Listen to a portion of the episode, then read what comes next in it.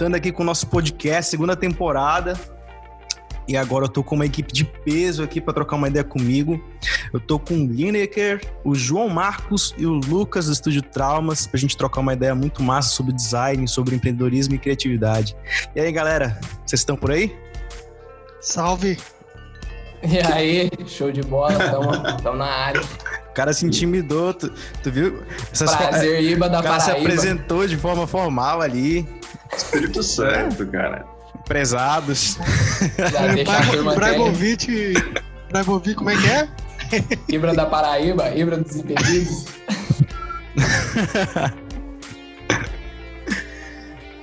Pois é, galera. Poxa, que bom ter vocês aqui. A gente tá. Essa é a segunda temporada do podcast. Queria muito trocar uma ideia com uma galera massa sobre design. E aí, hoje, esse tema é muito pertinente porque foi justamente o que nos uniu, né? Que é projetos colaborativos. É, como é que o design lida com a colaboração e como é que vocês têm vivido isso né, no dia a dia. Inclusive, dando aí um, um pano de fundo pra galera, é, a gente se conheceu de certa forma, né? Se uniu para trocar uma ideia. A gente fez um projeto juntos lá no Behance, né? Tipo, agora, nesse momento que a gente está gravando o podcast, tá rolando a pandemia do coronavírus, né? E, cara, isso tem apertado muito a economia. E a gente entendeu que, poxa, a melhor forma de lidar com isso é se juntar, né? Então, Lucas me convidou, disse, Léo, vamos chamar uma galera aí, vamos se reunir, vamos fazer um projeto colaborativo. meter ficha no Behance. Aí, pô, achei muito top, chamei os caras, 20 designers de vários lugares do Brasil. Tem sido um projeto muito massa, né? Hoje, há menos de uma semana, uma semana já, né, que o projeto tá no ar. 4 mil visualizações, o negócio tá bombando lá. E eu conheci esses caras massa aí. Se apresenta aí, galera. Beleza, e aí, eu sou o Lucas, Lucas Oliveira. Meu Instagram é o arroba Estúdio Trauma. Pra quem quiser ficar com crise de existencialismo, é só seguir lá que, que vai, vai ficar de boa. Sou Lineker Paiva, tô na área aí, Mineirinho.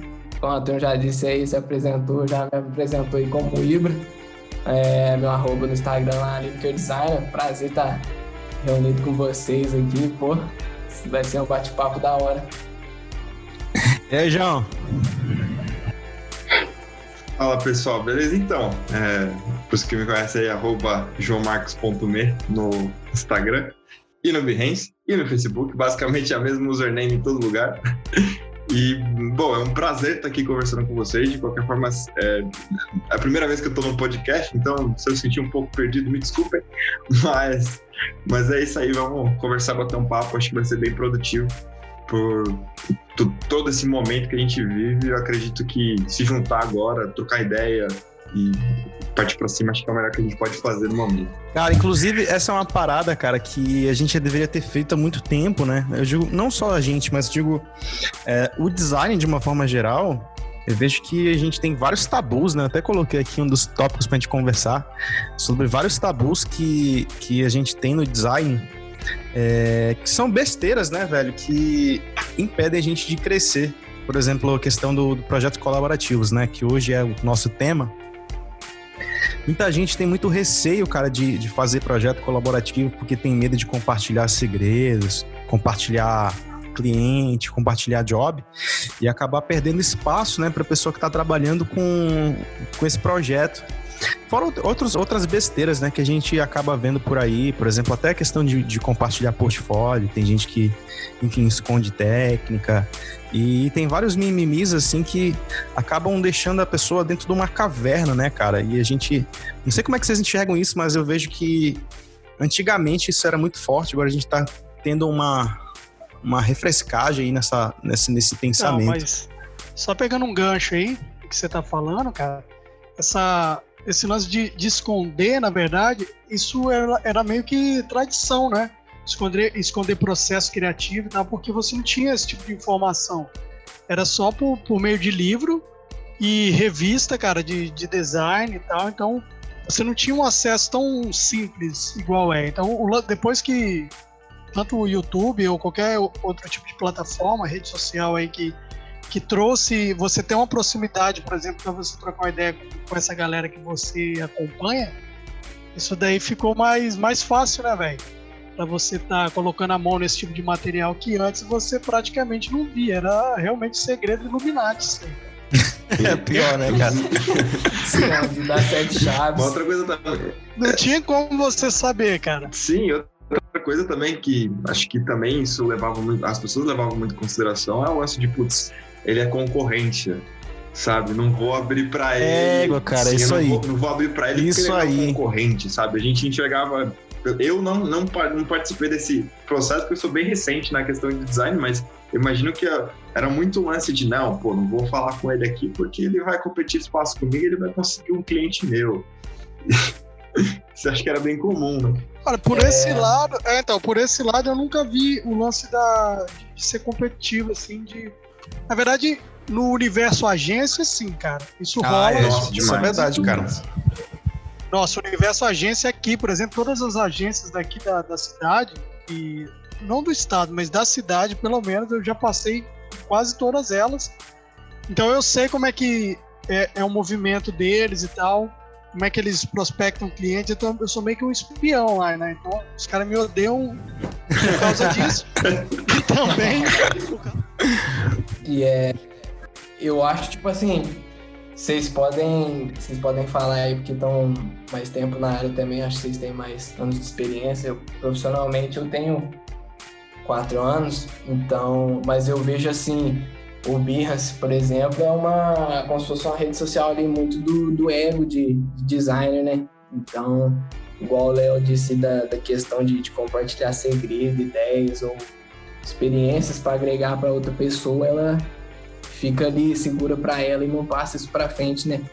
É interessante essa questão de, de compartilhamento de, de ensinamentos e acho que isso é uma das coisas que trava, né?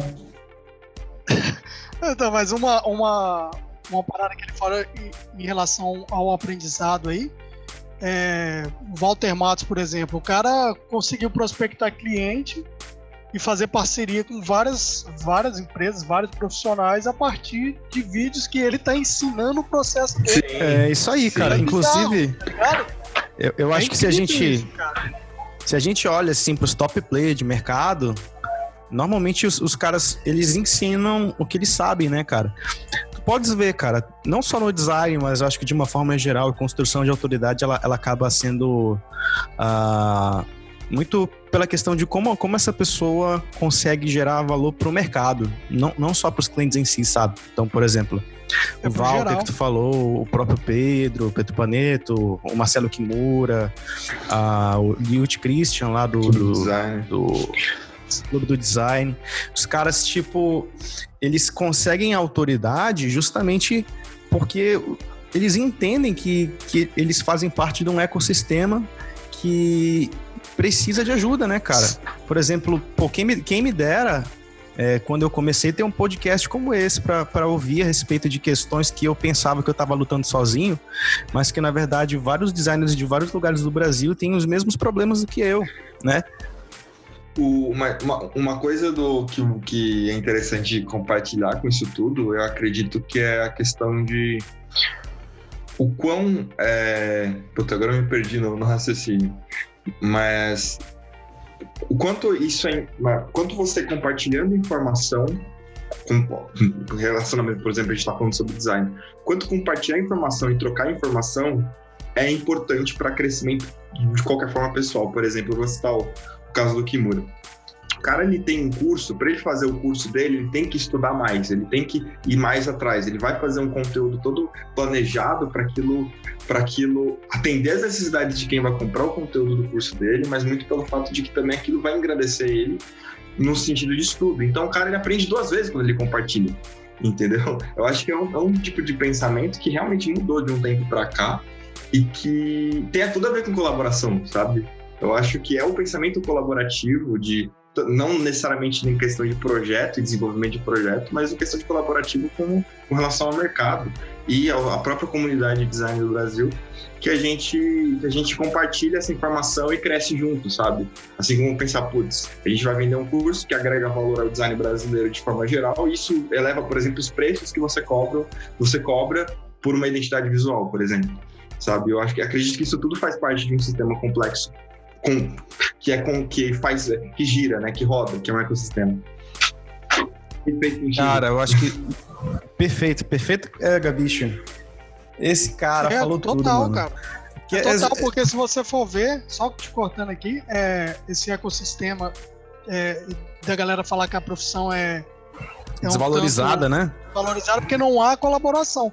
É, entre É, advogados, E a por exemplo, desinformação, né, cara? E desinformação e esse, e esse lance, por exemplo, entre advogados existe um- uma regra, é tantos por cento lá, parece que todo mundo segue aquele padrão. Então é, é muito diferente. Você, você acaba escolhendo por conexão mesmo entre o seu profissional que você vai contratar. É, é, devia ser assim também, entendeu? Esse entendimento, esse ecossistema devia ser muito mais participativo, cara. E aí todo mundo sairia ganhando, sacou? Com, esse, com, essa, com esse colaborativo. Eu vou até entrar aqui nos bastidores da- daquele projeto que a gente fez do Behance. É, quando eu o Lucas a gente tava pensando nos nomes, né? Mais o Lucas do que eu, na verdade. Aquele que, que sondou a galera, falou com vocês, falou com a resto da galera. O nosso pensamento era equilibrar. Era trazer pessoas que estavam começando com pessoas que, que já tinham ali um certo destaque no Behance, já tinham um selo. Por quê? Porque o nome da galera que já tá estabelecida ia conseguir alavancar a galera que tá começando e que precisa desse empurrão, sabe? E pelo que eu vejo no resultado do que a gente teve desse projeto, foi uma sacada perfeita, cara, porque é, imagina para um cara que começou agora, para alguns das pessoas que a gente colocou lá, foi o primeiro projeto do Behance do cara e o cara já tem 4 mil views, sabe? Então, esse é o poder que. O poder do, do, do, do compartilhar, cara, do colaborar. Sim, ali é uma baita de uma, uma vitrine, né? Você tá no perfil de todos aqueles designers que às vezes você já acompanha há muito tempo, que já tem uma repercussão interessante, e ali tá mostrando o trabalho de cada um. Sabe? Não é como se. é, às vezes num projeto colaborativo a gente tem, ou por exemplo, uma percepção externa de pô, quem fez cada coisa. Né? Principalmente no Behance a gente tem esse, esse lance de, pô, um projeto compartilhado, mas tá, quem fez cada coisa daqui, ou, quem, ou qual foi o processo onde cada um participou.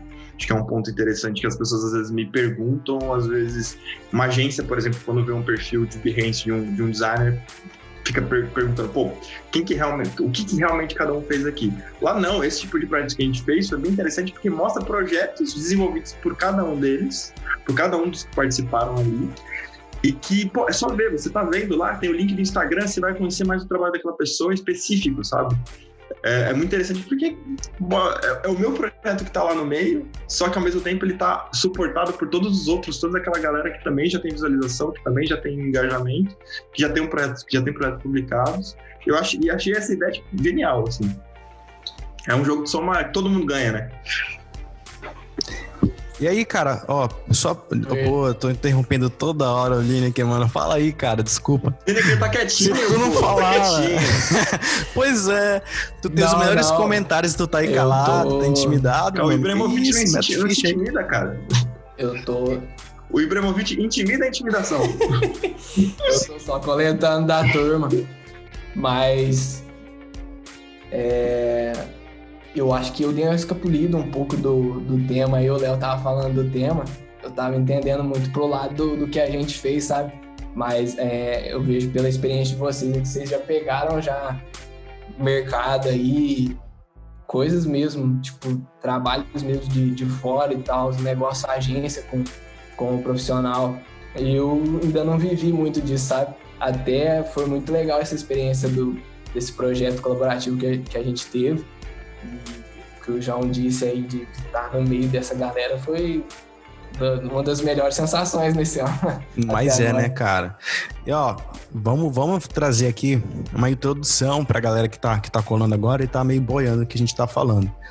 É, a primeira pergunta que eu queria fazer pra vocês é o, o que são projetos colaborativos na perspectiva de vocês? Começa logo por aí.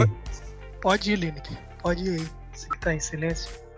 Eu imagino o projeto colaborativo, tipo aquele trabalho de escola que é, que é feito com, com a É o interdisciplinar, grande. né, cara? E aí, Tava lembrando disso agora. É. Tava lembrando disso agora, velho. Cada, cada um fica com um pedacinho da coisa e fala assim: vamos reunir depois tudo final. pra ver Voltei, o que que dá voltei lá na quinta final. série. Só entrega, É só, só um entrega. interdisciplinar. Mas, e aí, ó, não, não só entregando lá no final, né, vamos dizer assim, mas é, ter uma comunicação assim mais perto, entender cada, cada etapa do projeto, mas um pouco tá na mão de cada um. E aí eu acho que quando tem essa, essa separação, você consegue deixar tudo bem mais alinhado, eu acho que você consegue aprofundar mais no projeto do que quando é feito aí por, por uma pessoa ou poucas pessoas. Cara, é, eu vou até pegar um gancho e já vou jogar isso aqui pro Lucas, né? Que o Lucas, ele tem uma dinâmica muito massa lá no estúdio, que é quando ele vai pegar um, um projeto e esse projeto precisa de alguma necessidade específica, ele procura algum designer que tenha a ver com aquela necessidade. Por exemplo, vamos supor que a gente está desenvolvendo uma marca que precisa de um lettering. Ao invés dele se bater em tentar fazer, ele já mete ficha e chama alguém de lettering. Né, bicho? Explica aí pra nós como é que funciona essa parada. Então, é, é- é muito mais simples e porque eu sofro demais, cara, com- com- quando eu pego um projeto de marca. Eu entro num- numa casca ali, cara, e entro numa depressão terrível, porque é, você tem que estudar sobre aquele tema. Então, a colaboração, ela, pelo nome mesmo, ela já diz, né, cara? É você dividir partes onde que cada um, igual o Lineker falou aí, que é, cada um resolver o problema da melhor forma que sabe, cara. É, por exemplo, a questão do. Que, o, que você deu exemplo aí de letra. Não só letra, mas, por exemplo, quero fazer um projeto e ele vai puxar pro lado da, da proporção áurea. Eu vou chamar o Léo, entendeu?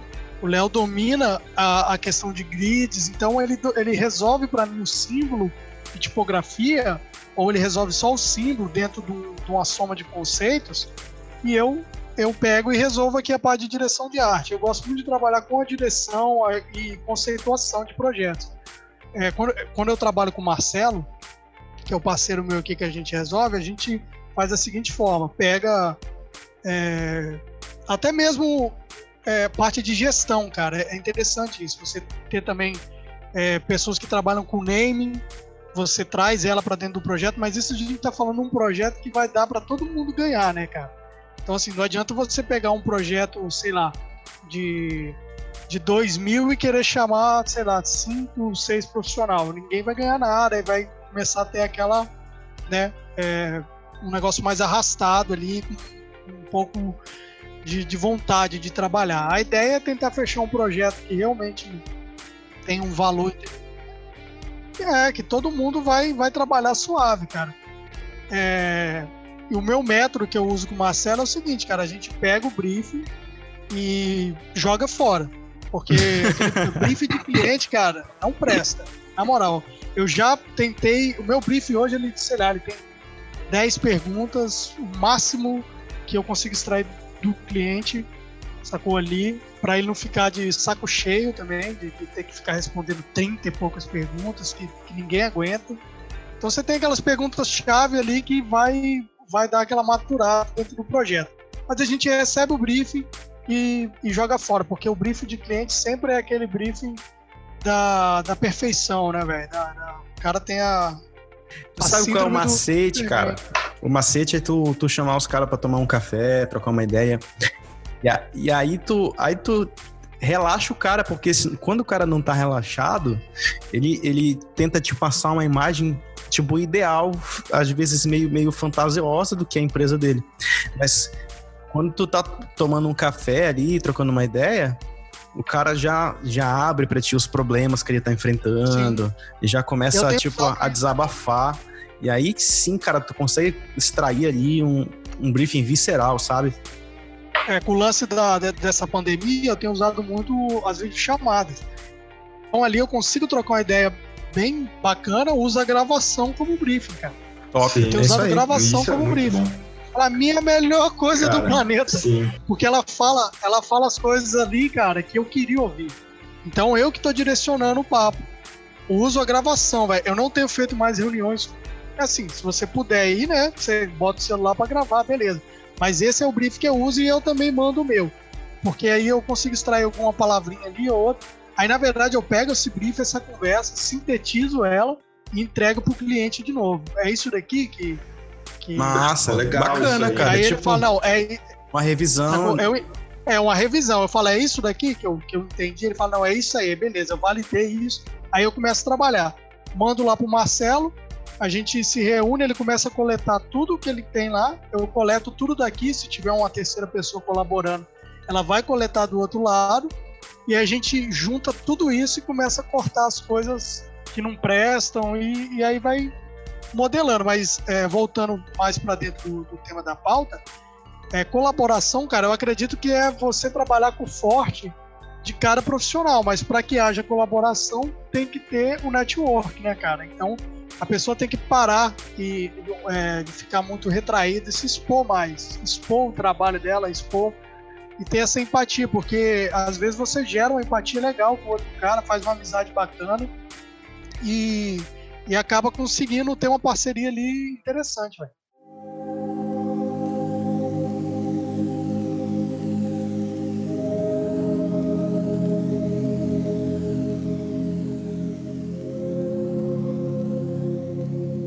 Vou perguntar aqui pro João. É, cara, por que que tu acha? Qual é a importância de trabalhar com outros designers? Cara, eu acho, eu acredito, Complexo. eu acredito. Não, essa pergunta é muito boa, muito interessante. Eu acho que todo todo o cerne do, do processo colaborativo de desenvolvimento de qualquer projeto na vida, né, de maneira geral, mas se tratando muito de design, é, é dividir para somar, cara.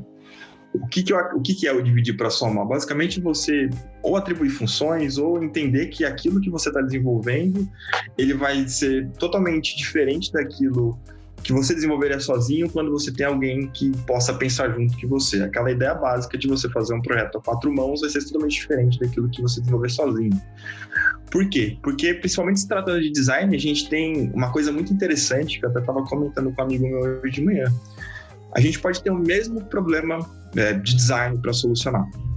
Só que se a gente der para dois designers diferentes, eles vão ter perspectivas diferentes daquilo, resoluções diferentes daquilo, para aquilo, Nossa, totalmente, diferentes cara. daquilo, por mais que o resultado final se, se assemelhe é, de, esteticamente, graficamente ou de maneira estratégica. O que é interessante de a gente notar é que o que, que, for, o que, que forma um, um designer? A bagagem cultural, conhecimento, estudo, vivência. É vivência então, né? todas as experiências, Total, cara. cara. são únicas de indivíduo para indivíduo. Então, o que a gente faz quando a gente abre o nosso projeto para colaborar é basicamente abrir para um outro mundo de informação que a gente não possui e que a gente está disposto a entender, a relevar e a construir junto alguma coisa. Então é basicamente isso. Sua, eu acho que eu desviei um pouco da sua pergunta de fato, mas eu acho que a importância de você compartilhar esse projeto com outro designer é você justamente tra trazer isso. É você trazer uma vivência, uma, uma experiência de vida, uma, uma bagagem cultural você não tem. Não porque você é menos ou mais, mas porque você não viveu a vida que aquele designer viveu.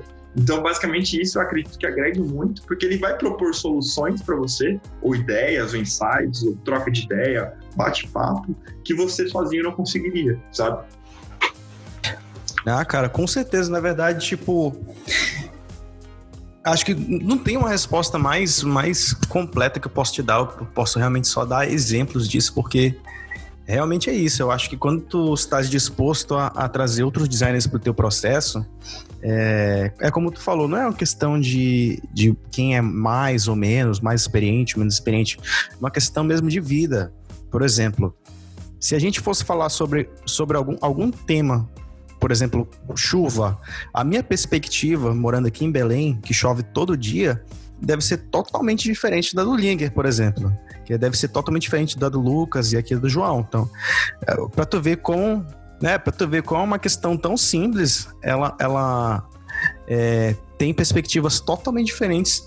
E se a gente se abre, por exemplo, para fazer aqui um projeto sobre chuva, cara, a gente ia viajar aqui sobre a perspectiva da chuva e conseguir abranger as duas ideias, né?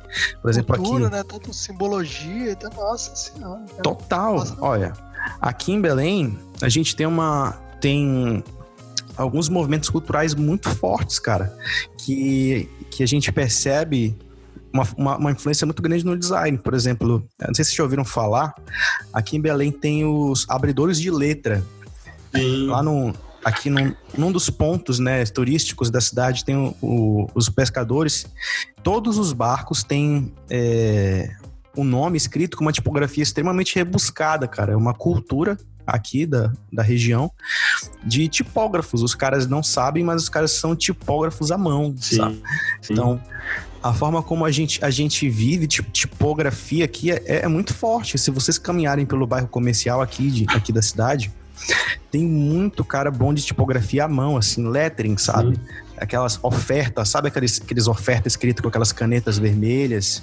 Supermercado. Nossa, mano, aqui tem uns caras muito bravos né? nisso. Muito, muito bravo nisso. Não, e isso é maneiro. Já até baixei fonte uma vez. Então, isso é maneiro que aumenta o leque, é, o leque de imagem do cara. Por exemplo, o ambiente que ele está situado é o que torna ele. Aqui na minha cidade, por exemplo, cara, não tem nada disso, entendeu? Não adianta você querer fazer. Eu mesmo tinha um projeto pessoal que era criar o portal da cidade, né? Não a identidade, porque aí tem uma parada burocrática aí, uma prefeitura e não pode. Mas seria criar o portal da cidade, cara, com pictograma, cartaz, essa porra. Eu tinha feito um projeto massivo, eu não consegui, cara, ninguém, velho, ninguém para disponibilizar verba para fazer. Sacou? É pra você ver o tipo de cultura. Então, assim, aí fica complicado você colaborar. Isso era um trabalho colaborativo que todo mundo iria ganhar. Mas aí teria que ser profissionais meio que inseridos daqui, cara. Porque para mim colaborar com profissionais de outra cidade não, não ia dar certo, justamente pela é, tem cultura, que conhecer a identidade do lugar, né? Cultural. Tem que ter a identidade do lugar. É, Sim, tem que conhecer a identidade daqui, tem que Sim, ter a vivência não tem jeito. pra fazer, senão não, não, não, não dá para acontecer. A mesma coisa, você colaborar, é, só concluindo também a questão da, da importância de outros designs, é você, de trabalho em colaboração, é você encontrar um, um designer que tem não o mesmo pensamento, mas que ele tem a mesma linha de, de, Sim. de raciocínio do projeto. Por exemplo, é, conheço o flow de trabalho ali bem, bem interessante. Tem uma mina aí, que é a tal da, acho que é a Nath Dalben. O trampo daquela mulher, velho, é gringo. Quando eu conheci ela, eu achava que ela era americana, cara. Porque a, culturalmente os trabalhos dela, cara, tem uma influência americana gigantesca, bicho. Então, assim, a maioria dos clientes que eu fecho não, não, não tem esse, esse, esse gancho, entendeu? Para chegar e fazer esse, esse, determinado trabalho, esse determinado tipo de trabalho. Então, é algo também que, que o cara tem que ter essa visão aí na hora de Às vezes fechar o, uma o próprio cliente não vai entender aquilo que está sendo proposto, né? Sim. É, a gente tem que colaborar com estratégia, né, Sim. cara? Com estratégia Sim. também. Tem que ter colaboração, mas tem que ter estratégia, cara. Lineker, deixa eu te eu ouvir aí também teu ponto de vista aí, cara. Eu acho que o que o, o João disse da questão dos mundos é essa ideia, eu tava pensando nela mais cedo. É muito importante esses, esses trabalhos com os designers, porque eu acho que é, cada um tem um, um modo de pensar, é, é um mundo diferente exatamente. Tipo, às vezes aonde eu posso ver barreira ali criativa, o cara enxerga a solução, então isso, isso ajuda demais no, no progresso do trabalho. Então, às vezes a gente fica aí se, se guardando de, de, de trabalhar com, com outras pessoas, né? Outros colaborativos e sendo que poderia ser bem melhor, né? O resultado. É, esse lance da barreira, que você não chamar aquele profissional para alguma coisa justamente por causa disso. De, de você achar que o cara tem um trabalho mega superior ao seu, né? Aí você fala, não, eu não vou entrar em contato com esse cara que, né? E aí eu recebi uma, uma mensagem que o Davi, o David, não sei como é que é o nome dele, do Estúdio Pumba, falou do meu processo lá na live dele. E aí umas três pessoas chegou a comunicar comigo, mas assim, veio conversar mas os caras ficaram com, com, vergonha de me pedir a parada, né? Eu, isso foi verdade mesmo, eu tava assistindo. E aí eu falei, vocês estão querendo. Aí eu falei, eu falei, vocês estão querendo um arquivo, né, velho? aí falou, é, bicho, é porque a gente ficou meio. A gente ficou meio assim de, de pedir e tal. Eu liberei lá, eu falei, cara, passa o e-mail aí que eu envio aí. E aí troquei ideia com o cara e vi o trampo do, do maluco lá, velho, que ele só trabalha com lettering, cara. Tudo um trabalho, velho.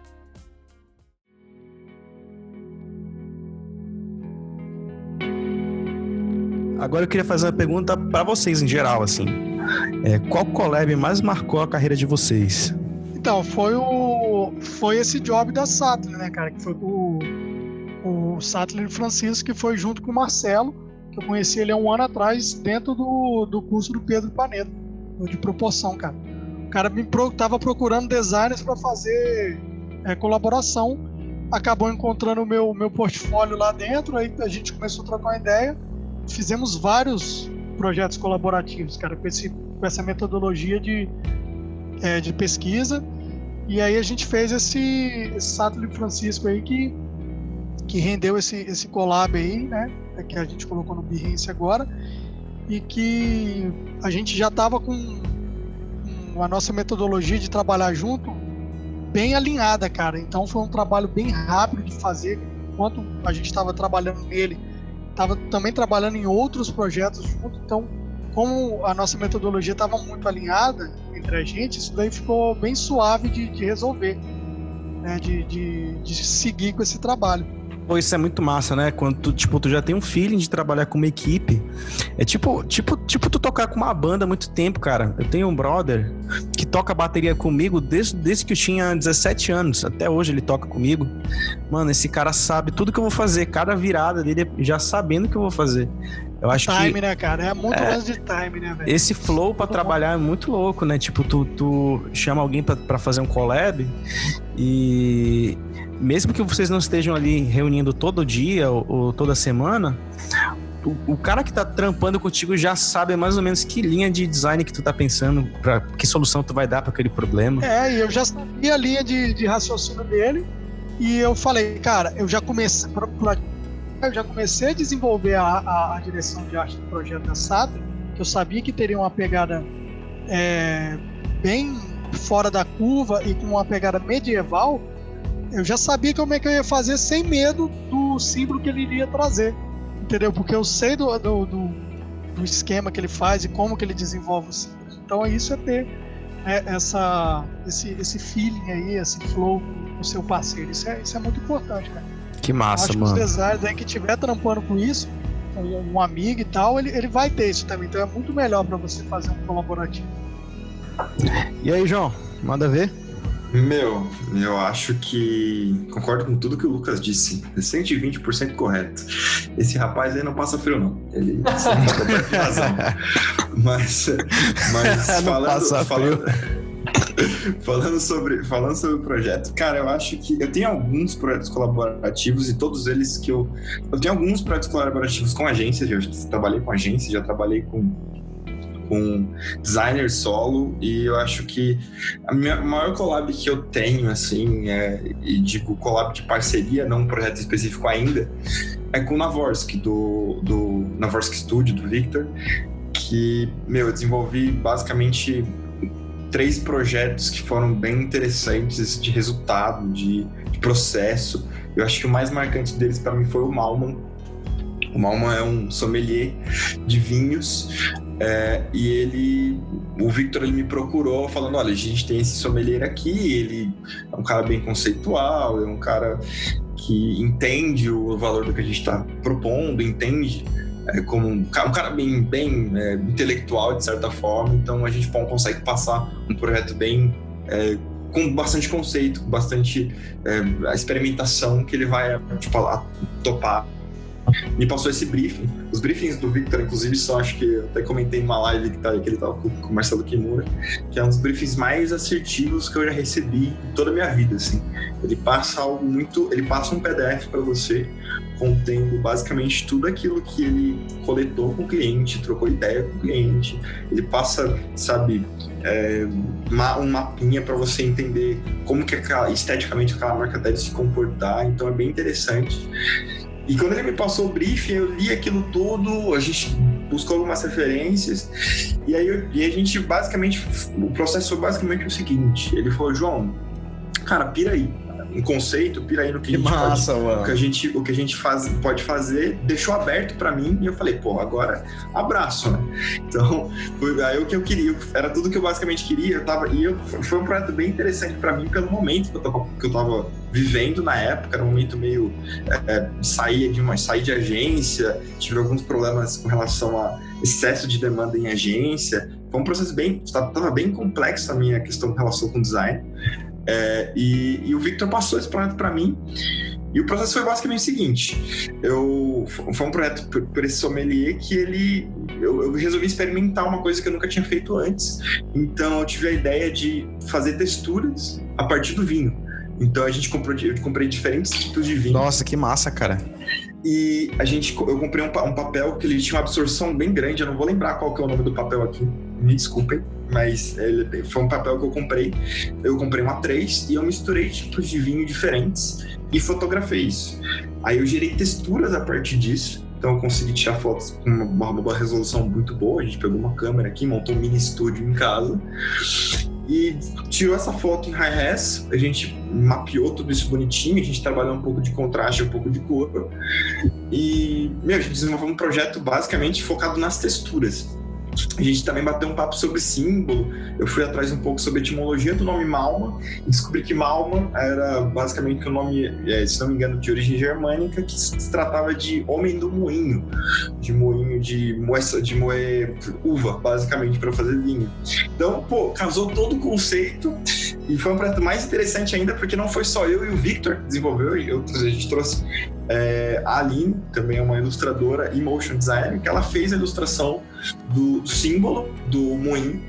Então a gente basicamente juntou três coisas interessantes. O Victor fez o lettering do, do, do, do type, ele escreveu o Malman, ele trabalhou em cima disso, uma tipografia que ele, ele transformou uma tipografia sem serifa numa tipografia serifada, foi bem interessante. A Aline estava desenvolvendo a parte de ilustrativa, a gente já tinha passado para ela todas as referências de como a gente queria que esse moinho se comportasse, qual que é o, o estilo do moinho, de acordo com, com época, de acordo com o que realmente era o moinho é, da Alemanha no, no século, século X e eu desenvolvi as texturas. Então foi realmente um projeto colaborativo, cada um fez uma parte desse projeto. Nossa, cara, eu tô, eu tô vendo aqui o projeto no Behance. Animal, mano. foi, foi bem interessante desenvolver, porque a gente pôde realmente pesar a mão naquilo que a gente acreditava, naquilo que a gente organizou de maneira conceitual e de maneira estratégica, porque aquilo fazia todo sentido para ele. E foi um projeto que super deu certo, porque, por exemplo, quando o, o o Rafael Malman, viu o, o projeto, cara, ele assim, ele ficou. Eu não estava participando da reunião, infelizmente. Porém, o Victor falou, cara, ficou sem palavras e aprovou direto, assim, sabe? Ele aprovou sem alteração, porque não tinha o que dizer, porque era um projeto bem conciso. Isso graças a todo o compartilhamento de informação que a gente trouxe, sabe? Todo esse compartilhamento de informação fez que a gente agregasse o negócio junto. Que sozinho, eu não faria sozinho, o Victor não faria sozinho, nem a Aline faria sozinho, mas juntos a gente consegue fazer. Que massa, mano. Olha, inclusive, galera que tá ouvindo, é, se vocês estiverem vendo pelo site, é, vai ter lá uma parte uh, visual onde vocês vão poder acompanhar os projetos que a gente está citando aqui, poder ver os portfólios dos meninos e trocar uma ideia com a gente, beleza? Então vou falar também do que marcou para mim, cara, que foi um projeto que na verdade foi bastante no início do meu, do meu estúdio, né? Foi uma das minhas primeiras experiências de collab. Acho que, na verdade, por isso que ele é, foi bastante marcante para mim, porque collab eu não vejo só com design, né? Eu tinha muita vontade, eu olhava assim, né? Poxa, no Behance, a galera fazendo não usando mockup, mas tirando foto mesmo dos produtos e tudo mais. Aí eu disse, cara, vou procurar um, um fotógrafo aqui da minha região que topa fazer um projeto comigo. E aí fui chamado para fazer umas embalagens, uma identidade visual para um, uma marca de trufas de chocolate, né? Que é Geotrufas. E aí a gente fez o projeto, né, de identidade. Eu desenvolvi aqui sozinho essa primeira etapa junto com a cliente e tudo mais. A gente pensou no conceito de geografia.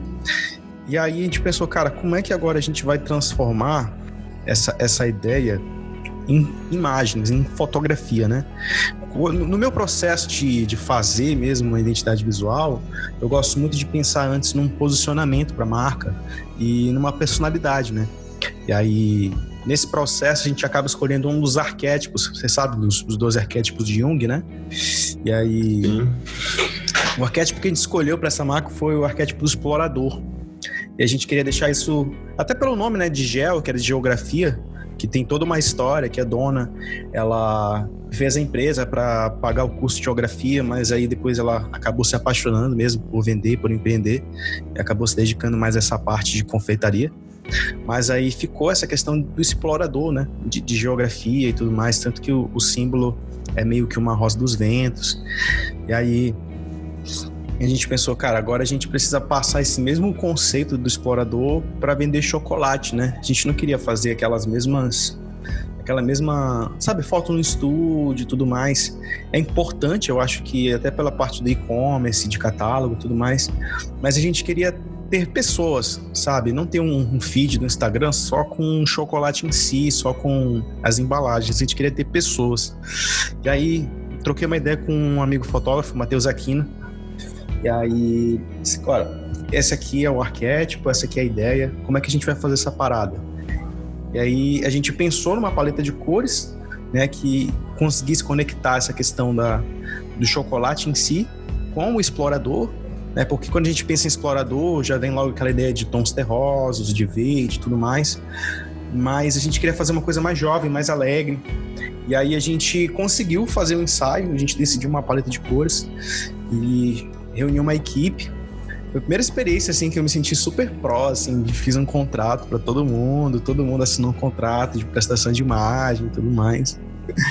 Foi uma experiência muito louca, cara, que a gente conseguiu reunir uma equipe grande, assim, eu achei umas oito até dez pessoas. Fez ensaio completo, depois ele me passou as fotos, eu inseri todas as outras questões de marca, distribuí tudinho, passei para cliente, cara, e foi um resultado muito massa, assim não só pela questão final do, do projeto, mas pelo impacto que isso teve pro para o produto final, né? Para as vendas sim, e, e para o crescimento do Instagram. Até hoje, né? Tipo, se tu vais procurar as pessoas que vendem assim esses bombons e tal, mais caseiros, e olha pro dela, tu diz, mano, isso aqui tá muito patamar, close, né? Você, você atribui o valor, né? Só pelo posicionamento atribui valor, né, cara? Total, cara. E, e, é uma coisa que é simples, assim, que às vezes a gente, a gente deixa de se atar.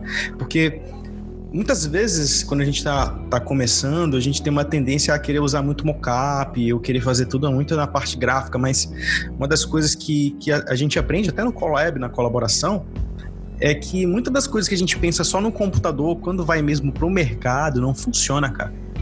Sim. Então, tipo assim, Sim tu, tu vê no mockup e tudo mais, mas quando o cara vai aplicar, aquilo dá ruim, sabe? Isso já aconteceu algumas vezes comigo, eu tive que, que refazer alguma peça do, da identidade por causa Sim. disso.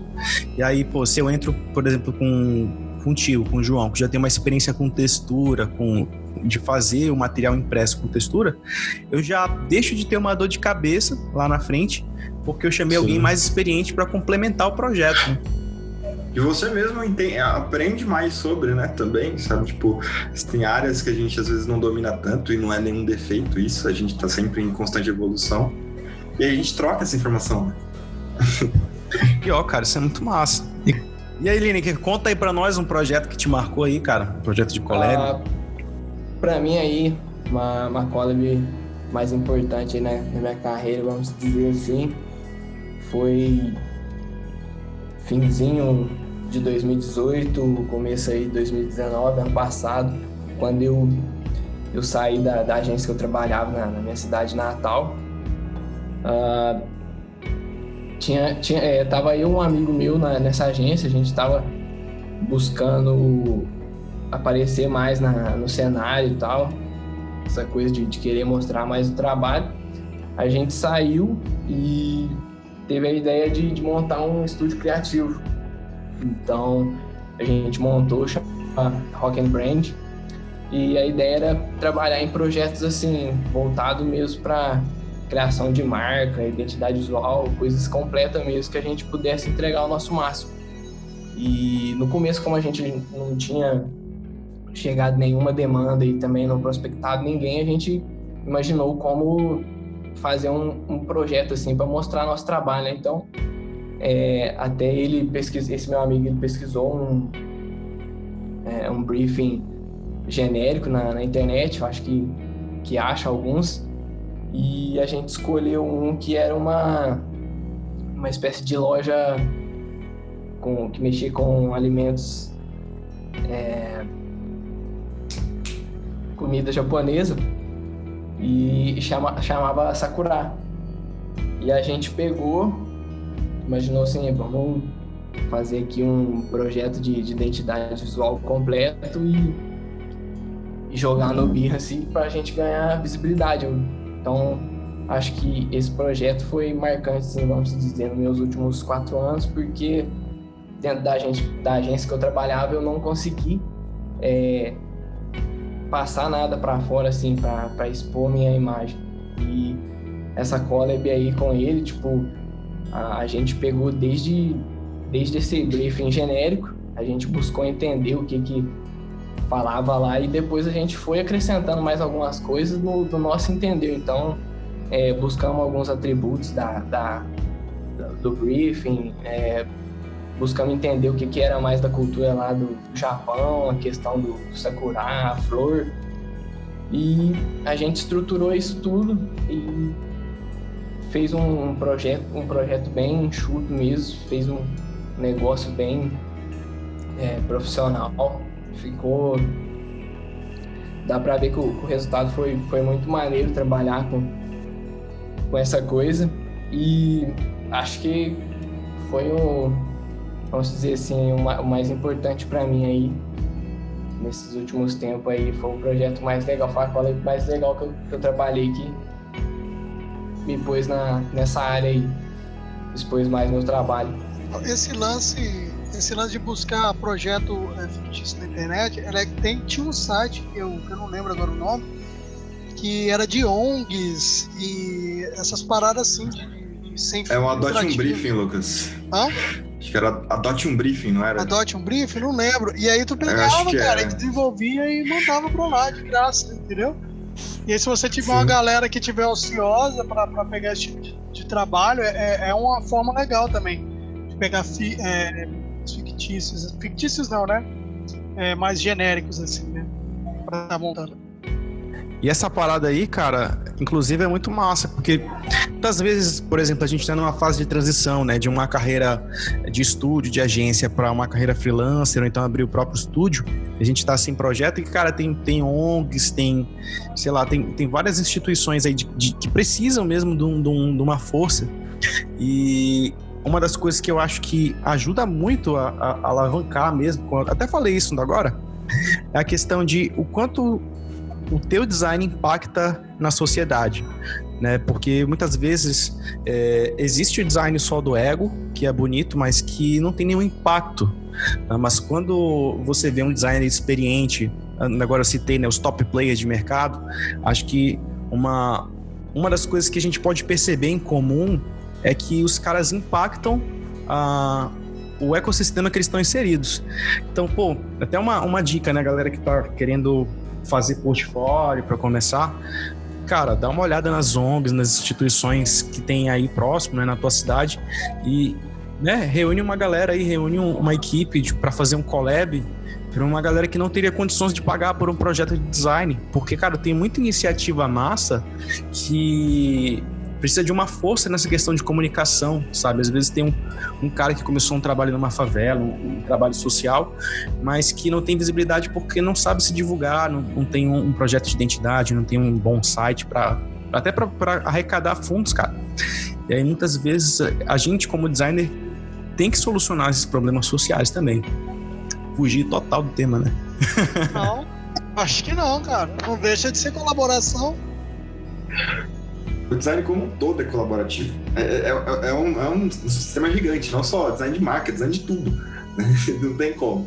Então, acho que está super dentro, sim, e muito bacana. Né? E fazer projetos, quando você tem, por exemplo, começando um estúdio, às vezes é muito difícil você conseguir entender como prospectar cliente, como conseguir cliente. Então, nada mais justo, sabe? Do que você auxiliar É. quem você precisa. Lógico que também existem as situações que você não consegue, às vezes, encontrar um brief, às vezes você não consegue. é, às vezes na sua cidade não vai ter um projeto social que você consiga ajudar, ou que esteja aberto. Às vezes, tipo, eles já têm alguma coisa é, rolando, assim, aqui em São Paulo, por exemplo, eu lembro eu tenho, é, já fiz algum projetinho é, bem pequeno para um Hamburgada do Bem, quando eu trabalhava em agência, e que foi sensacional, assim. Hamburgada do Bem é um projeto bacana que cuida, basicamente, eles fazem um dia que envolve doações, eles fazem basicamente uma hamburgada com uma galera que, que, que pre- que precisa dessa ajuda, que às vezes. é, Então, assim, é, é interessante, sabe? Puxando um gap também do que o Lineker falou, ele falou sobre uma questão é, importante, que eu acho que eu tenho uma experiência legal para compartilhar, sobre a questão de, putz, eu não consegui fazer um projeto para publicar em portfólio é, na agência. Então, eu estava trabalhando na agência e não consegui trabalhar em portfólio. A- a- meu primeiro selo no Behance veio através de um projeto que eu fiz em agência e que eu, lá dentro do estúdio, no caso o Estúdio 86, aqui de, aqui de Guarulhos, onde eu moro, em São Paulo, eles tinham Behance, publicavam no Behance, mas eles não tinham. É, faziam, faziam uns dois anos que eles não publicavam Behance, eles não é, tinham o costume de fazer esse tipo de, de, de- de postagem lá. E eu fiquei em cima, falei, não, a gente vai fazer o seguinte, a gente vai publicar esse projeto Behance sim. E foi muito interessante porque foi um projeto que é, nós dois compartilhamos o mesmo projeto como coautores, né? É, tanto o Estúdio 86 quanto, quanto eu que foi o projeto do TTS, que foi o primeiro projeto que eu ganhei um selo GR no Behance. Então foi o primeiro projeto que me deu um up é, de portfólio. Qual é o nome dele? Então, é, Estúdio 86. É, o nome do projeto é TTS. TTS é um aplicativo que era basicamente um placar de contagem de, de tênis de mesa. E aí o, o, o projeto, o nome do projeto era Table Tennis Scoreboard. A gente enxutou o nome, virou TTS, era mais simples, era mais rápido. E foi o primeiro projeto que eu ganhei curadoria, acho que foi em me- meados de 2017, algo assim. E foi um jogo de soma de dupla, né? A gente, os dois ganharam, tanto quanto o estúdio quanto eu, porque realmente me deu um up no Behance, deu um up pro estúdio no Behance também. A gente publicou outros projetos também no Behance a partir desse modelo, que deu super certo. Acho que o TTS foi o primeiro projeto que a gente publicou, ou o primeiro ou segundo, já ganhou uma curadoria a gente ficou muito feliz na época. Então, às vezes, tipo, uma dica, tipo, é, meu, a sua agência não pode publicar coisas no Behance. Às vezes tem um projeto que é contratualmente impossível de você publicar. Já passei por isso também. Mas às vezes, se for um estúdio pequeno, principalmente, às vezes você consegue dar uma cutucadinha, mostrar o valor de, de publicar essa collab, de publicar esse projeto de maneira jun- conjunta. Às vezes montar até uma equipe é, da, da, do estúdio, da agência, no Behance, às vezes pode, pode rolar alguma coisa bem interessante. Não, não é nem concluindo. Essa parada aí do, do estúdio também tá. Estúdio ou agência, ela também tá é, engajada com o profissional que ela tem. É muito importante, cara. Pra você ter ideia, eu já tive contratos. é, aí começa a virar aquele lance burocrático e que desanima qualquer um. De ass- contratos com agências, cara, de não poder fazer nada com aquele projeto, cara. Entendeu? Eu Sim. tenho vários projetos sim. aqui, cara, que eu não posso nem falar deles, velho. Senão Sim. eu tomo um processo, cara. É eu triste, assinei, eu é tive que assinar o contrato, assim, só que assim, projetos foda e que eu não posso botar no portfólio, eu não posso nem sequer falar. Nem o nome da agência. Mencionar, Eu né? vou falar o nome da agência, você bota um pi nela aí.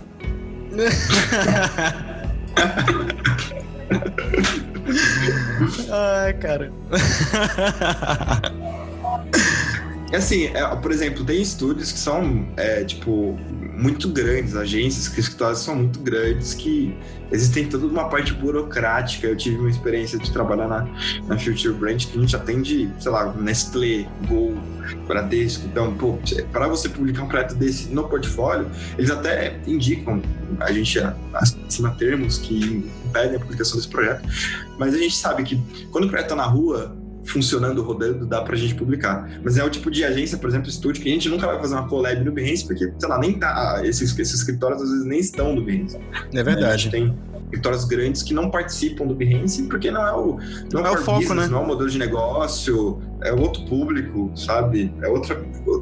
mais corporativo, talvez, Mas, sabe? pô, imagina você participar de um, de um projeto da Nestlé e E não poder Poder fazer nada, né? não poder botar isso Cara, no seu portfólio. É, sabe, é doído. Eu falo pra vocês, eu, eu sinto essa dor no meu coração todo dia quando eu lembro disso. é, é de doído, é doído, é doído. Até nessa questão que tu tava falando de das agências e tal, né? De, de- de não poder não poder publicar, eu já queria puxar essa outra pergunta, né, para vocês, né? Como é que funciona esse esse contato para conseguir fechar os collabs para vocês, né? Por exemplo, até já começando aqui a responder a pergunta, eh, muitos dos meus contatos vêm pelo Instagram, pelo Behance, eu acho que são as duas principais plataformas, né? Mas também vai muito da cara de pau, porque, sei lá, cara, eu acho que muitas das vezes a gente deixa de se conectar com, com nomes muito grandes porque a gente tem vergonha, porque acha que a gente vai, vai receber respostas duras. Às vezes a gente recebe, mas também às vezes a gente se surpreende com, com o feedback de alguns, né? Então, por exemplo, vocês vão ver aí nos próximos episódios algum, alguns caras cabulosos que eu chamei para participar do podcast. E eu não, não esperava que os caras fossem topar, mas muitas vezes ah, o mercado está aberto, mas a gente precisa ser um pouco ousado aí para desbravar. Né? O que, que vocês acham disso? Bom, cara, em relação a fechar parceria, é igual você falou, é cara de pau, velho. Tô com um projeto, surgiu uma oportunidade de fazer determinado trabalho, tô mirado num design X ali que pode solucionar pra mim, é nele que eu vou ter que ir, cara. Aí como você vai chegar nele é na forma mais fácil, Instagram, né, velho? Dali você vai pro WhatsApp e você só não pode ligar pro cara, né, cara? Porque ligação hoje em dia ninguém faz mais. Então, é, o- é o WhatsApp, pa- é, parou ali no WhatsApp, né, cara? Manda um áudio. pra Você ser o É chato do é, áudio. basicamente, é basicamente chegar e falar: Olá, tenho interesse. Mas então, Não são de projetos, cara. Calma aí, calma. Vamos. porque o Instagram, Tipo a cara, LX. muito. É, Calma no o, contatinho. o projeto da Vovó Santa, que eu trampei, eu queria ter um. fazer uns quadros de tipografia. Eu falei, velho, eu vou ficar aqui é, o mês todo e não vou conseguir fazer. Porque assim, não é que é, talvez a gente às vezes acha que não consegue, mas é porque não treinou, não, não fixou aquilo. Mas, cara, e o A gente não focou em desenvolver aquela habilidade específica, É, né? mas- Às vezes. cara. E aí, pra tu focar a habilidade, cara, vai ter que ficar É tempo. treinando, semana, mês, Pois é. meses, talvez. Aí o que, que eu fiz? Eu entrei em contato com a mina chamada Tipografei. Ela até tem uns uns jobs aqui no, no, no Behance, cara. Tipografei é o nome do, do link dela. Aí eu entrei em contato com ela, perguntei é, a respeito do- dos valores e tal, da composição que eu queria fazer. Ela faz essa junção ali fechei esse, esse trampo com ela, eu só queria um PDF. Só queria o PDF, acabei comprando um monte de quadro. acabei comprando é, um monte de quadro ainda, cara, dela, cara. Fechei um trabalho com ela e acabei depois pegando alguns outros trabalhos lá dela que são, são incríveis, cara. Muito bons e é tudo focado em tipo. E foi dessa forma. Entrei no, no, no Instagram, troquei uma ideia com ela, deu uma demorada ali para responder. E aí no, no WhatsApp você já resolve tudo que você tem para resolver. Eu acho que o e-mail acho que não funciona tão bem. E-mail demora, e-mail demora demais, cara, para chegar lá. Às vezes quando chega, é, você corre o risco de não ter chegado.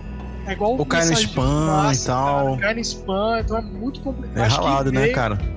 E-mail para trabalhar em colaborativo não é uma parada legal. É, tem que ser uma coisa mais dinâmica, né? A- Até é legal esse, esse tópico, porque hoje de manhã eu peguei, entrei no e-mail, eu vi que eu recebi uma mensagem do, de, de uma pessoa que viu o meu último trabalho do, do Recreativo, redesign da marca do Recreativo, e ela entrou em contato falando assim, perguntando do, do, do que, que eu achava em entrar em colaboração com ela num projeto que ela tá fazendo. Essa pessoa é de fora, esqueci de falar que essa pessoa é, é lá da África, ela mandou em inglês, é, achando que, falando que achou muito legal o meu trabalho e que ela precisasse de um, de um negócio mais profissional, que ela queria aplicar mais é, qualidade no trabalho dela lá. Ela tá fazendo um redesign de marca pro, futebol, time de futebol lá da, de onde ela vive lá na África. Mas o, o que eu vivenciei ainda foi, foi um negócio mais íntimo mesmo, com amigos. Vocês estão dizendo aí que às vezes chega no Instagram ou, ou outro lugar. O meu ainda, ainda foi só isso. Mas muitas vezes começa assim, né, cara? Pela amizade. Eu acho que é, ele é um, é um, dos primeiros pontos, assim, de colaboração, são essas experiências de, de amizade, né? Tu vê que muitos estúdios que a gente conhece, assim, brasileiros, é, foram estabelecidos por causa disso. Às vezes eram colegas de faculdade que já faziam interdisciplinar juntos há um tempo. Acabou virando estúdio mesmo, né? Exatamente. Eu mesmo, Léo, eu tenho um projeto, estudei é, aqui em São Paulo na FAM, é, e eu conheci a Cássia lá. A gente tem um projeto juntos de um estúdio que é bem embrionário ainda, que é o OP, que a gente pretende atingir é, um mercado PR, mas a gente está posicionando tudo bonitinho para atender clientes finais é, do exterior, seja da América Latina ou da Europa, porque a gente tem a gente recebe alguns contatos e tal. E ela acabou de publicar o primeiro projeto do Behance dela sozinha, ela tem revisitando projetos da faculdade, inclusive. Então foi bem, é, é bem interessante. Cássia, o Behance dela é barra Cássia, é só isso. É bem, bem simples. E, meu, a gente já começou publicando logofólio juntos, que a gente já tinha algum, eu tinha algumas marcas que ela tinha desenvolvido, algumas marcas que eu desenvolvi, a gente juntou tudo. Já começou com o Behance bem, bem ativo, já ela já publicou alguns projetos que ela tinha de faculdade. E, meu, já engrandeceu o portfólio dela, então, assim, eu acho que é basicamente isso. É uma colaboração também que a gente está iniciando, é bem embrionário ainda, mas que já tem alguns projetos bem, bem interessantes para desenvolver e, e já desenvolvidos, né? Sobre a essa questão de como o contato chega até você, eu acho que o Lucas passou uma, uma boa informação de como ele entrou em contato, como, como ele buscou esse, esse projeto de maneira colaborativa. E no meu caso, é, a maioria das vezes, acho que 90% das vezes, eu sempre recebi contatos. Isso é muito interessante porque foram contatos de lugares variados, de jeitos variados, mas que, por exemplo, com o Victor, é, que fiz o projeto do Malman, por exemplo, a gente tinha, a gente tinha amizade no Facebook. E eu lembro até hoje que eu ainda trabalhava em agência e ele mandava uma mensagem: pô, vi seu trabalho aqui no Behance, achei interessante, te adicionei no Facebook. É, e, meu, tô com um projeto aqui, quanto que você cobre, esse tipo de questão. E eu falei, olha, tu trabalha na agência, meu tempo, de certa forma, é escasso, e mas aceito, vamos fazer, bora fazer. E eu lembro que foi o primeiro projeto que a gente desenvolveu junto, foi o CERN, e eu desenvolvi basicamente só o símbolo. Tipo, a gente chegou no conceito do símbolo, e o Victor desdobrou tudo lá, e, meu, deu super certo. Então, foi um jeito bem interessante, e isso normalmente acontece ou no meu Facebook, ou no meu, ou no meu Behance. Eu nunca recebi contatos é, nem de, nem de projetos finais, mas nem, nem de colaboração no Instagram. Instagram, tudo bem que meu Instagram ele tinha umas teiazinhas de aranha, porque eu nunca publicava nada lá. Agora que eu tô realmente publicando conteúdos, eu, não, eu não, tinha hábito de, de, publicar nada no Instagram, agora eu tenho, criei esse hábito. É, muitos puxões de orelha para poder, poder publicar, mas a maioria das vezes ou foi no Facebook ou foi no, no, no Behance. E no Behance, realmente, especialistas privadas mesmo, que, que o pessoal me manda e fala, pô, ó, vi seus projetos aqui, achei interessante, quanto que você cobra, ou como é que é o seu processo? Eu não tenho projeto às vezes na mão, mas vou precisar em breve e, e, passa às vezes um contato e às vezes meses depois aparece alguma coisa interessante e a gente faz junto. Esse Massa, daí eu acho que é uma barreira, só completando, o lance do você cobra quanto? Cara, Sim. vou fazer um trabalho, depois você vê aí, cara, quanto você vai me dar. Entendeu? Porque às vezes você quer trabalhar com o cara e tal, às vezes, muitas vezes, às vezes me perguntam aqui. Tem muita gente que chega para mim e fala, pô, cara, você cobra quanto para fazer o, o, a gente trabalhar junto e tal? Meu, eu vou te falar um valor que é suave para mim, porque eu sei também que o outro cara lá, ele talvez não tá fechando um valor muito alto. Entendeu? Pois é, tem isso também, eu vou né, diminuir, cara? Eu vou diminuir a minha carga aqui, sem problema, entendeu? Vou, por exemplo, ajudar num processo criativo, na conceituação. Sempre é o valor, a galera tá muito preocupada com o preço e tal, e às vezes é uma, uma barreira. Eu mesmo falei, até falei com o Léo recentemente, cara, que é, eu pego uma crise emocional muito, muito louca quando eu pego um projeto, cara. Eu tenho que parar com isso. E eu agora falei, velho, só vou trabalhar se tiver duas ou três pessoas, cara. Não trabalho sozinho mais em projeto. Só se for muito simples de resolver, cara. Projeto aí que, que resolve com uma semana. Agora, mais do que isso, Não dá, velho. Porque pô, você solta lá um pouquinho para cada um e o cara desembola uma parte, te retorna você toca o bonde. Você que vai ter que apresentar. Ah, mano. E, égua, fora que, Não. tipo, o, o, resultado final de um collab, cara, é, é sem igual, assim. Tipo, dá é pra tu, tu, perceber, cara. assim. Até o exemplo ali do Navosk, né, que o, que o João falou. Os projetos são absurdos, assim, mas aí tu vê Nenhum, se não me engano, né? É, é só de uma mão. É, sempre tem ali alguém que vai ter extremo zelo com aquele pequeno detalhe ali que, que uma só pessoa às vezes passa despercebido, cara. Porque muitas vezes a gente tá tanto tempo no projeto tá agarrado, que. Cara. Pois é, tem, tem coisas que, que os olhos não enxergam mais, não é por maldade. Mas é porque a gente já tá tanto tempo com os olhos viciado, na, pra, né? É, viciado.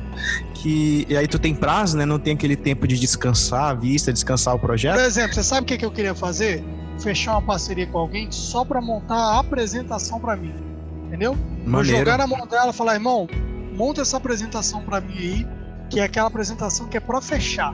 Entendeu? Sim, monta com, com estratégia, com gatilho mental. Estratégia, com, sacou? Com monta copy, pra mim, assim, né? Isso aí, monta aí com, com, correção já, né? Não, correção não, porque eu já entregaria os textos tudo corrigido. Mas só para o cara arquitetar, é, contar aquela história para mim. Entendeu? Conta Sim. aí essa história, porque isso Sim. já te É montar mesmo o storytelling, né, cara? Massa. Montar o storytelling da apresentação. Cara, isso para mim é ser uma mão na roda, porque igual aqui, eu tô projeto aqui e tô terminando de finalizar. E aí eu tenho que entrar naquele processo agora da apresentação, velho. Às vezes eu demoro uma semana quase, cara, para resolver uma apresentação. Entendeu? Então eu perco muito tempo ainda assim. Sabe? Então você ter essa pessoa para desembolar a apresentação, aquela apresentação que fecha o projeto, sacou? É, você ah, demais, um cara. Demanda um pouquinho, uns três dias mais ou menos ali, pra você desembolar uma, uma apresentação que tem um storytelling. Ela vai contar toda aquela história. Eu, eu tô muito assim agora com qualquer trabalho que eu pegue, cara. Qualquer trabalho que eu pegar, desde um card de, de Facebook, Instagram, até uma fotografia, ela tem que contar uma história. Tu é colebeiro, né, cara? Colebeiro. Hã? Colebeiro. tu é um colebeiro. Não, mas eu, eu digo, o, você pegar ela e fazer aquela imagem, realmente é, ela tá falando alguma coisa com você, sacou? É ela sim, cara.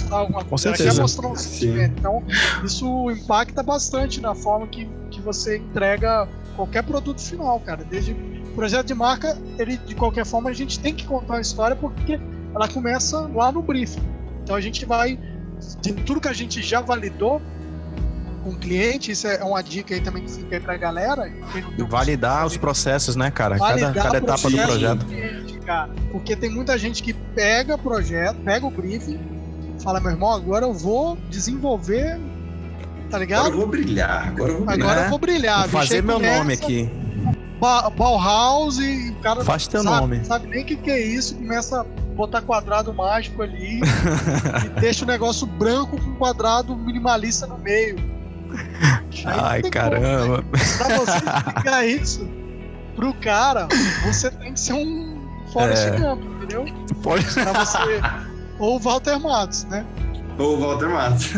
Ou Walter Matos. Mas assim, cara, mas a execução daquele projeto que ele apresentou lá foi incrível. Mas só teve, só pôde ser incrível porque todos os momentos o cliente ele estava junto, é, assim, né, ele validou. Participativo, ele né, cara, do, do, processo. Ele validou. Então, ele é, pegar brief, criar projeto e entregar, ah, foi reprovado, pega de foi reprovado, é porque você está querendo descer com ela abaixo é, algum, alguma algum ideia conceito sua, que, que algum conceito é... que não se encaixa. É justamente por causa disso, porque o briefing é aquilo que eu falei, cara, pegou o briefing do cliente, pessoal, lê, joga fora. E aí você valida umas as etapas, né? Ali, cara, as etapas. Ou faz a reunião, com ele grava a reunião, grava áudio, porque em algum momento ele vai falar, deixar ele igual o Léo falou, né? Tomar um café, deixar ele pronto ali para para trocar aquela ideia, né? Mas o cliente também, ele, o, o, cliente, eu acho que só para fechar o raciocínio aí, o cliente ele, ele faz parte do processo colaborativo. Lógico que não de maneira ativa, não, de maneira gráfica, ele não vai sentar do teu lado, botar um Illustrator ali, é, exceto se você trabalhar numa gráfica, provavelmente isso vai acontecer, mas é, ele vai botar a mão em cima, do, em cima do, da, da, sua mão no mouse, mas é, tirando, tirando isso, eu acredito que ele faz parte do processo colaborativo na medida em que ele fornece informações, ele fornece insumos para a gente poder desenvolver o que seja, o que seja desenvolvido, seja uma marca, seja um projeto gráfico de um, de um livro ou algo do tipo. Ele te fornece insumos. Então, ele, de certa forma, é um projeto colaborativo em todos os âmbitos, desde do, de colaboração de design colaboração de entender o projeto, desenvolver o projeto como um todo.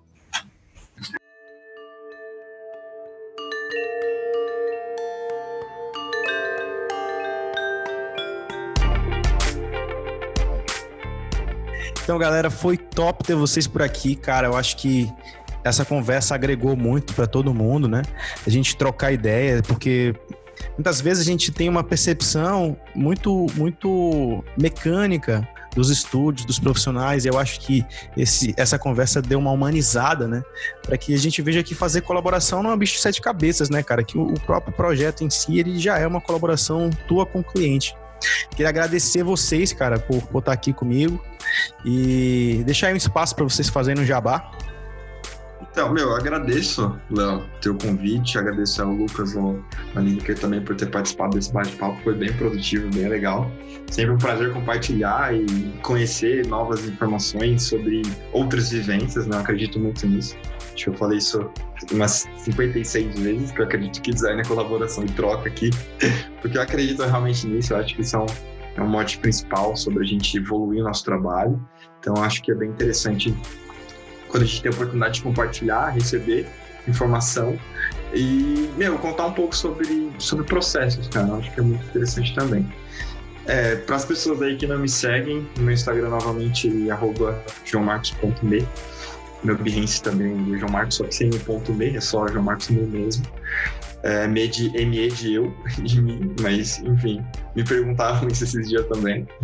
E, e, é isso, eu só agradeço aí todos que, todos, todos que participaram aqui, e o Léo principalmente por ter me convidado. Pô, eu também tenho só agradecer também estar com essa galera aí que sempre é, admiro, né, cara? Admirei. E poder estar participando de um podcast, expressando ideia e concluindo várias, várias linhas de raciocínio, cara, isso, isso não tem preço, entendeu? É, o Instagram também, é, meu é Estúdio Trauma, Behance, tudo Estúdio Trauma, LinkedIn, é, TikTok. Não, brincadeira, TikTok não. ah, TikTok, moleque. o Léo. Eu ainda não, vou te ver, eu ainda vou te ver não, no TikTok. Não, mas você vai me ver lá, vai me ver lá, eu causando crise. Não, eu vou causar. Eu quero ir lá pra causar crise existencial, existencial na galera. Crise existencial do TikTok. Mas é isso aí, bicho. É, em relação a poder estar tá trocando ideia com galera que você admira, cara. O João, o Lineker aí, que eu tive a oportunidade de conhecer recente, né? Através do Rafa. O Lineker foi uma, uma pedra aí de, de ouro aí que o, que o Rafa Fabrito tacou aí pra gente.